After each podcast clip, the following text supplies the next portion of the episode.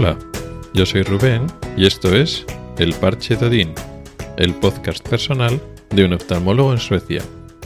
Este es el episodio 96 y voy a hablar del síndrome de Basa, que no es un síndrome médico como tal, no es una enfermedad. Hace referencia a un grupo de errores o problemas que puede aparecer en una empresa o en un grupo grande que está creando cosas o está trabajando en proyectos y el nombre viene de el barco del buque de guerra Vasa que se construyó en Suecia en el siglo XVII. Sobre este buque y el museo que tiene su nombre estuve hablando este verano en el episodio 87 que lo publiqué este agosto coincidiendo con mi visita a Estocolmo. Estuve comentando que fue el museo que más me gustó de los que visité allí en la capital sueca y su naufragio pues da el nombre a este, a este síndrome porque refleja muy bien, sería digamos el arquetipo del tipo de problemas que se quiere mencionar o se quiere hacer referencia o se quiere aunar dentro de este concepto del síndrome de Basa. Resulta que el Basa era el buque de guerra, iba a ser el buque de guerra insignia de la Armada sueca. Por aquel entonces el Suecia estaba formando, tenía un imperio y el rey pues tenía una política expansionista de guerra por Europa y necesitaba pues una flota de guerra fuerte y para eso era muy importante el buque insignia, que este, en este caso iba a ser el Basa, un gran buque de guerra que bueno pues sirviera como base para intentar establecer una superioridad marítima, muy importante en un imperio sueco en el que la armada tenía, iba a tener o debía tener una gran importancia. El caso es que el Basa, su buque insignia, el, digamos el barco que les iba a hacer sentir orgullosos y en el que habían invertido mucho dinero, muchos recursos, mucho tiempo, se hundió en su inauguración. Al poco tiempo, a los pocos minutos de, salir como tal de, del embarque, del muelle donde, donde estaba amarrado, pues hundió en la propia bahía de entrada al, puerto, al puerto de Estocolmo. La mayoría de la tripulación sobrevivió porque, bueno, pues eh, saltaron al, al mar y, bueno, podían llegar nadando hasta la orilla, hasta el puerto. Algunos murieron, pero la mayoría, como digo, sobrevivió.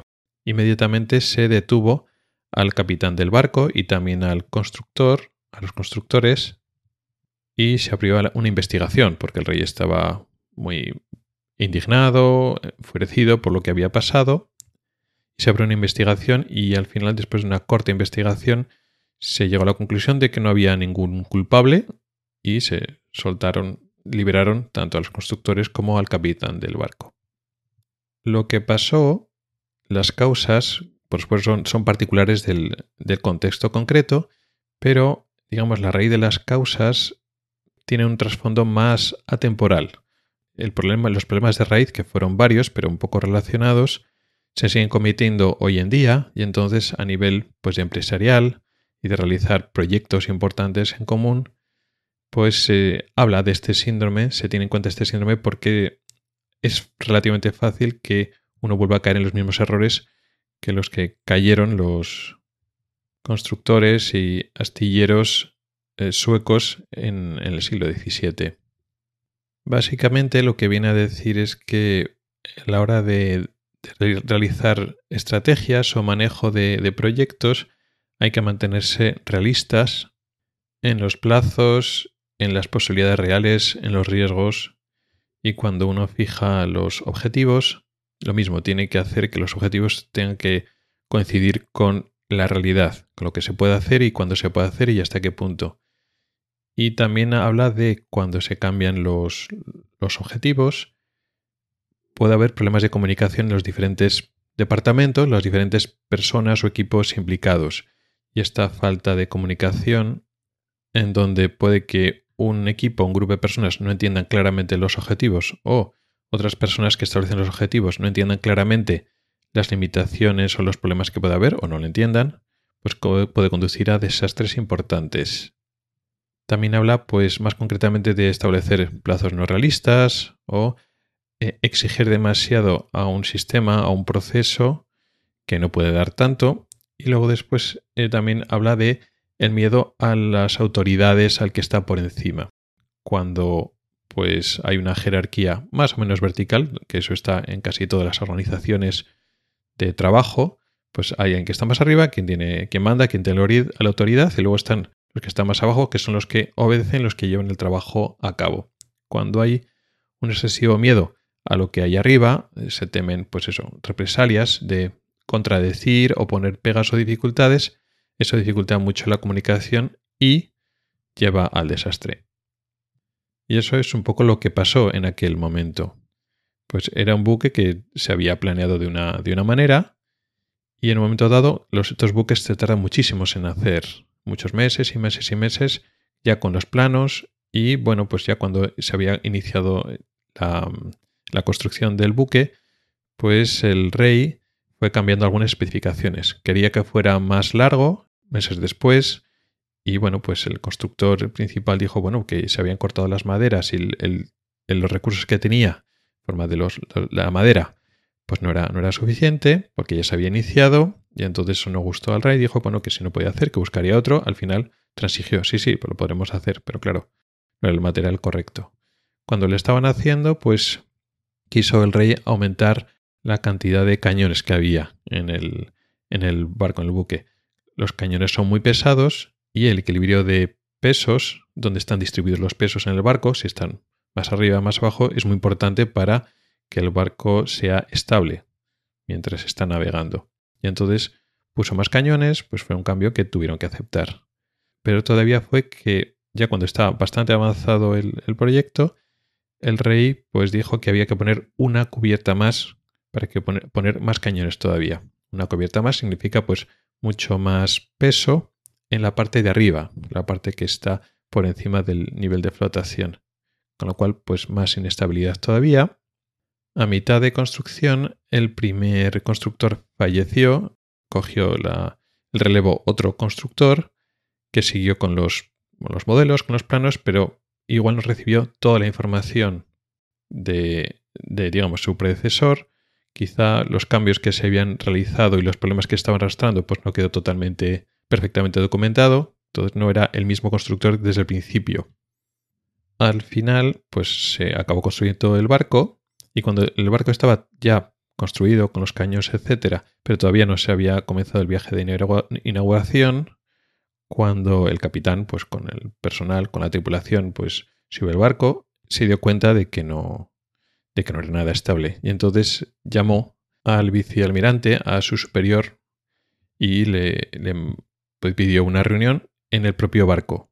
Y ahí el capitán pues mostró al vicealmirante el problema. Hizo a la tripulación andar deprisa de un lado al otro de la cubierta y se vio como el que el barco se zarandeaba muchísimo hasta el punto de que si seguían así se iba a hundir en ese mismo momento. Y entonces el vicealmirante ordenó para la prueba. Era evidente que no que ese barco era inestable y no era adecuado, pero aún así, pues el vicealmirante en vez de ponerse en contacto con el rey y explicarle lo que había pasado, pues decidió no hacer nada y al final, pues digamos que la inauguración, un poco más tarde, tuvo lugar.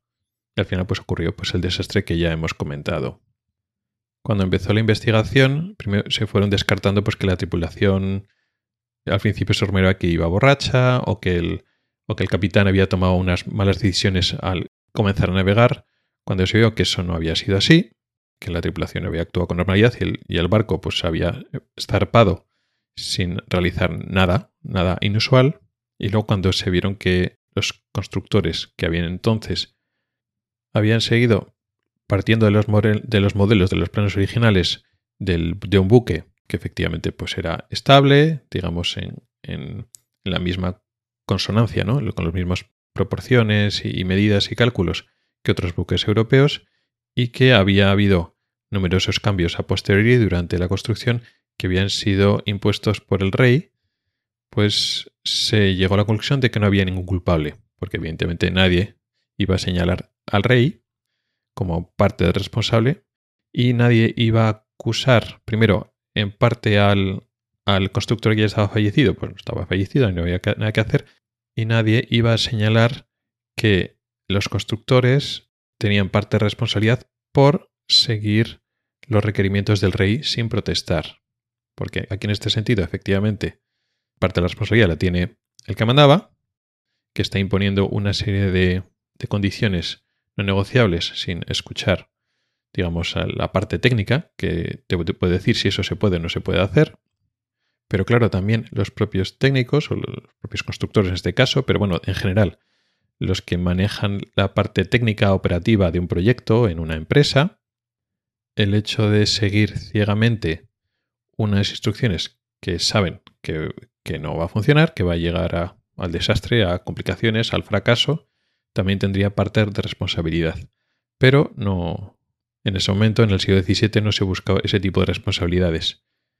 Pero como podemos ver, hay mucho paralelismo con muchos problemas que pasan hoy en día organizaciones muy verticales, hablo de empresas, pero también hablo de organizaciones sanitarias, hospitales, en cualquier organización de, trabajo con, grupos humanos, tiene una jerarquía y es relativamente frecuente que, por una parte, el problema de la jerarquía vertical y los eh, jefes, los que están a cargo y deciden, muchas veces deciden sin tener suficiente conocimiento o sobre todo sin oír de forma realista lo que pasa, lo que se puede hacer y no se puede hacer, y los de que están abajo tienen miedo a las represalias o entienden, bueno, que al final no es su responsabilidad.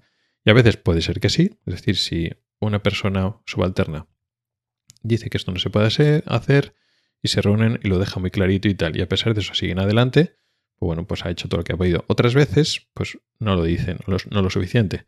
Como el ejemplo luego del vicealmirante, ya con, el, con el buque que ya ha construido, que sería, digamos, un, una capa adicional más, una jerarquía adicional intermedia entre, por este caso ya, el capitán y uno de los constructores, sino el capitán del barco, se, que se da cuenta que esto no había pasado, o sea que los constructores habían fallado en ese sentido, ¿no? Porque se están dando cuenta de que al añadir más peso y cambiar la configuración con más cañones, más cubiertas, digamos, cambiaba la, arquitectura del, barco y eso lo hacía más inestable. Pero es que además de los constructores, que en mayor o menor medida lo sabrían, luego después el capitán se da, cuenta, intenta alertar. Llama al vicealmirante, que es otro estamento más, intermedio del capitán y el, rey, y nadie hace nada. Igual el capitán no puede hacer nada más, solo decir al superior, si el superior no hace nada, pues, pues ya está. Pero el vicealmirante no dijo nada, pues por temor a las represalias del rey. Y esto también es bastante frecuente en lo que digo, en las jerarquías verticales, donde pues no funciona bien. Los que están a cargo y toman decisiones pues son organizadores, pero tiene que saber que ellos no son los técnicos. Y que una cosa es lo que tú quieres o lo que vendría bien a la empresa o digamos el, de forma óptima lo que querrías del proyecto y otra cosa lo que en la realidad se puede hacer el proyecto. Y no puedes forzar y cambiar la realidad. Bueno, puedes silenciar a tus subalternos, pero eso no cambiar la realidad. Y aparte de eso, del problema de la verticalidad y que la relación entre jefes y subalternos también puede haber problemas de comunicación entre departamentos o partes, diferentes partes de, un grupo. Y cuando los objetivos no están nada claros y falta esa comunicación. De este tema, no hablando específicamente del síndrome de Basa, pero de este problema de falta de comunicación y falta de tomar la responsabilidad completa de un proyecto, he hablado pues con, compañeros y amigos, no solo en el ámbito sanitario, que también, sino también en empresas. Y estamos un poco de acuerdo llegamos a las conclusiones de que cuanto más grande es la organización, más probable es que ocurran estos problemas que ahora los podemos llamar síndrome de Basa, aunque bueno, sin utilizar ese nombre, digamos que estos elementos son comunes y conocidos. Al final, cuando trabajas en una empresa, en una organización grande, es muy difícil adaptarte a los problemas o dar a conocer los problemas o eso, adaptarte a los cambios. Cuando surge un problema, pues comunicarlo y hacer los pasos, llevar a cabo los pasos necesarios para adaptarte, solucionarlo, etcétera, es muy difícil. Y luego, como una pérdida de responsabilidad. Al final parece que nadie se hace cargo del proyecto como tal, de que funcione. Cada uno coge sus, sus cachitos, su parte, y hace lo que le manda el jefe, y luego que el proyecto sale mal, no es su problema. Y eso pasa, como digo, no sé si en Suecia pasan más que en España. Algunas veces da la sensación de que, de que sí, de que aquí, bueno, pues esto es lo que me toca y no me preocupo más de, las cosas, tanto pues eso, en empresas, en productos de ingeniería, pero es que también pasa en, en hospitales y en centros sanitarios. Aunque parece que es más fácil de. es más difícil de entender, porque no estamos hablando de proyectos y productos acabados como, como un barco o un software de una empresa de tecnología, porque parece que estamos hablando de pacientes y no se aplica, pero sí que se aplica. Al final, pues digamos que los que deciden cómo se organiza el trabajo de asistencia sanitaria muchas veces no reciben adecuadamente la información de los que realmente están trabajando y viendo que muchas cosas no funcionan. Muchas veces no lo quieren oír, otras veces los que están abajo directamente no lo comunican porque ya no están acostumbrados a que no les oyen. Y el problema es que muchas veces nadie se hace cargo del proyecto o del paciente en este caso, ¿no? Tú intentas hacer lo mejor para el paciente y no, no te dejan. Esto pasa en Suecia, pasaba en España, en muchos ámbitos, no solo en el sanitario, pero también en el sanitario, aunque parece que el síndrome de Basa se habla pues, sobre todo de temas de pues, manejo de proyectos, estrategia empresarial, marketing, etcétera. Realmente las cosas son las mismas. Estos problemas de falta de comunicación, de que los objetivos pues, no son realistas o son totalmente errados. Esto se aplica perfectamente también en la sanidad en muchos ámbitos. Puede que tú hayas oído el, nombre del síndrome de Basa o puede que no te suene con ese nombre. Sin embargo, estos problemas, estas dificultades de, digamos, coordinación de, grupos de trabajo, ¿te suenan? ¿Todo esto que he explicado hoy te resulta familiar?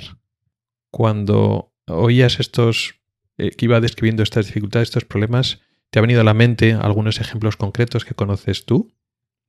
Si quieres, me puedes dar tus ejemplos o comentar sobre este síndrome de Basa, o que lo llamarás de otra manera, a través del correo electrónico, de las redes sociales o del grupo de Telegram, y así podemos compartir experiencias y anécdotas. Lo dejamos por hoy. Gracias por el tiempo que has dedicado a escucharme. Puedes contactar conmigo por correo electrónico en elparchedodin.gmail.com, por Twitter o en el grupo de Telegram. Nos oímos la próxima semana. Hasta el próximo episodio.